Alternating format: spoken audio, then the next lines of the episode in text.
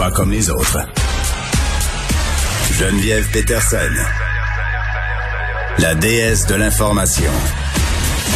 Vous écoutez Geneviève Peterson. Cube Radio. Il y a eu une grosse semaine hein, au niveau euh, des annonces du gouvernement, le go, euh, des allers-retours, tu sais. Je voulais qu'on revienne sur tout ce qui s'était passé du point de vue euh, des relations publiques, des communications du gouvernement, parce que ça a vraiment été ça l'enjeu depuis lundi par rapport à tout ce qui nous a été annoncé. Là, je fais référence évidemment à la saga Hein, c'est comme ça que je l'appelle euh, maintenant, la saga du masque euh, à l'extérieur. Euh, je suis avec Victor Enriquez, qui est expert en gestion de crise relations publiques. Victor, salut. Bonjour Geneviève. Bon, euh, on a eu une grosse semaine. Vraiment là, on a passé par toute la gamme euh, des émotions, puis euh, tous les deux là, parce que tu interviens quand même relativement souvent à l'émission, on parle beaucoup du manque de clarté du gouvernement, de l'apparente confusion. Est-ce qu'on a atteint le point culminant cette semaine avec cette annonce de mardi là, concernant le masque?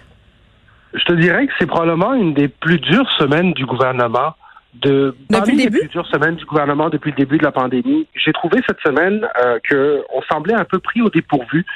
Euh, peut-être pris au dépourvu par la force de ce variant britannique qu'on connaît euh, qu'on connaît récemment au Québec, euh, qui semble avoir pris de surprise aussi par l'âge des personnes qui sont touchées, par le fait que ça touche beaucoup à l'extérieur de Montréal, dans les régions. Euh, et il y a beaucoup de surprises à ce moment-là pour le gouvernement. Et j'ai senti du côté du gouvernement qu'on a eu de la misère à tomber sur nos pieds, mm-hmm. euh, sur nos pattes. Et, euh, et, bon, on l'a vu dans la communication, ça, ça a fait, ça a eu des effets assez, assez immédiats. Oui, euh, bon, euh, il y a plusieurs journalistes là qui se sont mis à, talonner le gouvernement euh, sur les incohérences des règles par rapport aux masques à l'extérieur. Là, j'en suis. le premier ministre qui a fait une sortie là sur Twitter hier, qui a dit vouloir amener des précisions. Lui, il dit que c'est des précisions. Il y a bien des gens qui voient ça comme un recul. On va le dire que c'est des précisions qui amènent à un recul de certaines compréhensions.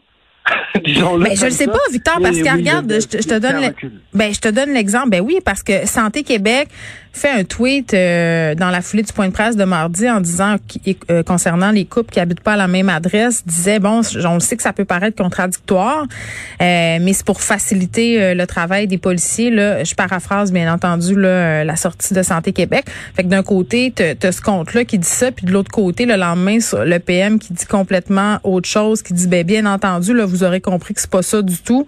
Moi, dans ma tête, j'appelle ça un recul. Là. Ben, quand le PM dit c'est moi qui tranche, c'est justement ça qu'on a vu. Puis ce qui est intéressant, c'est que lorsque Dr Arruda, lors de ce point de presse-là, a répondu à la question de votre collègue Geneviève Lajoie, en lui posant la question sur les couples, il a tout de suite dit oui, j'avoue que ça présente une certaine incohérence. Ben la santé publique a réagi en disant mais regardez, c'est trop compliqué de faire la différence, donc on l'applique quand même. Monsieur Legault, sa responsabilité, c'est de s'assurer que les gens vont suivre les règles. Et il est conscient que plus elles sont confuses, moins les gens les suivent. C'est pour ça, selon moi, qu'il a pris la balle au bon et il a décidé de couper, de trancher et de dire, mhm. regardez, si deux personnes vivent ensemble, il n'y a pas de masque. Si les gens jouent à deux mètres de distance à des sports tels que le tennis, le golf, qui permettent une distance, il n'y a pas de masque.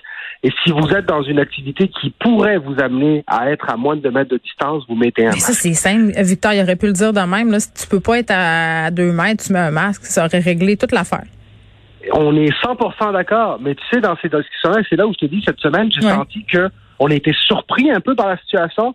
C'est que ce que moi je sentais, c'est que dans les discussions, cette clarté-là n'était pas là.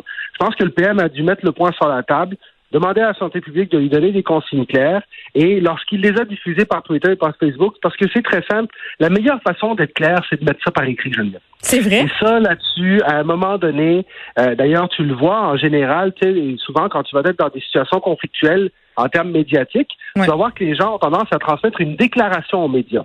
Pourquoi? Parce que dans une déclaration, on peut peser les mots, on peut prendre le temps de s'assurer de la clarté, justement, et à ce moment-là, on s'assure d'avoir euh, des, des, des, problèmes comme ça qu'on a eu cette semaine au gouvernement. Puis le faire sur Facebook, bonne ou mauvaise chose? Il y a des gens qui se sont dit, OK, on a un premier ministre qui est toujours en train euh, euh, de dire qu'il faut encourager le Québec, les entreprises québécoises, les médias traditionnels québécois. Et là, il se sert des plateformes de médias sociaux comme d'un principal vecteur canal de communication. En même temps, euh, le Facebook du premier ministre est très suivi, puis très commenté. hein. Les gens, on le voit. Les médias d'ailleurs suivent le premier ministre sur Facebook. Donc au bout de la ligne, Facebook est un canal justement qui sert à ça. Que ce soit Twitter, que ce soit Facebook, c'est des canaux qui te permettent d'avoir une communication très rapide, très directe avec les gens, Hmm. tout en t'assurant aussi d'une efficacité très, très, euh, d'une bonne reprise parce que les médias le reprennent, ce qu'il va dire sur Facebook. Donc, dans le fond, tu as accompli un double objectif. Moi, je suis pas très surpris de son utilisation de Facebook. Il l'a fait à quelques reprises dans la pandémie, puis je pense que avoir la reprise que ça a eu, ben, ça a bien fonctionné. Ah ben moi je, je trouve que c'est un très bon canal le Facebook pour faire ce type euh, d'annonce là.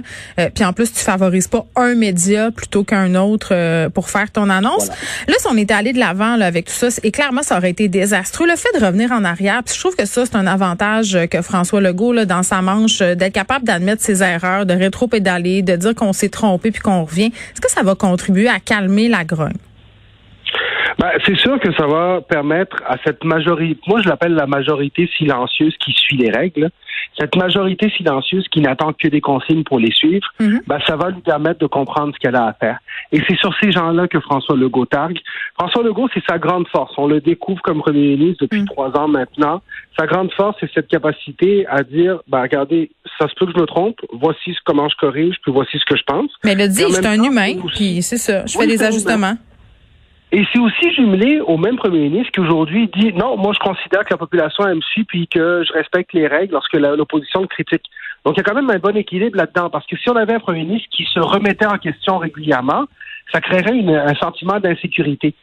Lui, il a un très bon équilibre là-dedans Ouais. et sa proximité avec les gens, c'est sa grande force. C'est d'ailleurs pour ça probablement que les gens l'évaluent aussi bien dans sa gestion de la pandémie. Bon, là, Victor, là, est-ce que est-ce que le docteur Arruda et François Legault sont en chicane, tu penses? Parce que bien des gens relèvent une certaine tension. Je pense que lorsque M. Legault a mis beaucoup de responsabilités sur la santé publique, je pense qu'il y a euh, ça n'a pas dû plaire à Dr Arruda, ça n'a pas dû plaire à certaines personnes, peut-être pas Dr Arruda lui-même, mais peut-être certaines personnes en santé publique. Et c'est pour ça que M. Legault, à la conférence de presse suivante, vous l'avez vu très clair sur son imputabilité. Euh, je pense pas qu'il y ait une chicane, mais vous savez, c'est comme un couple. Hein? Dans, dans une situation, ça fait un an qu'ils travaillent ensemble, ils se voient tous les jours, ils se parlent à tous les jours. Ça se peut qu'il y ait des choses sur lesquelles on se comprenne moins. Ce sont des, deux personnalités fortes, deux personnes très compétentes dans leur domaine. Alors oui, ça se peut qu'il y ait eu une certaine tension sur le fait que M. Legault semblait mettre beaucoup de, de poids sur la santé publique. Et je pense que c'est pour ça qu'il a corrigé. Est-ce que maintenant c'est une chicane? Vous savez, si après un an, un an et un mois de pandémie, il n'y a pas des légères tensions ou des dissensions entre le directeur national de santé publique puis le premier ministre, euh, ce serait, ce serait euh, Bon. complètement utopique comme situation. nous raconteront ça euh, dans leur euh, autobiographie quand ils vont publier leurs échanges épistolaires. Victor Henriquez, merci qui est expert en gestion de crise.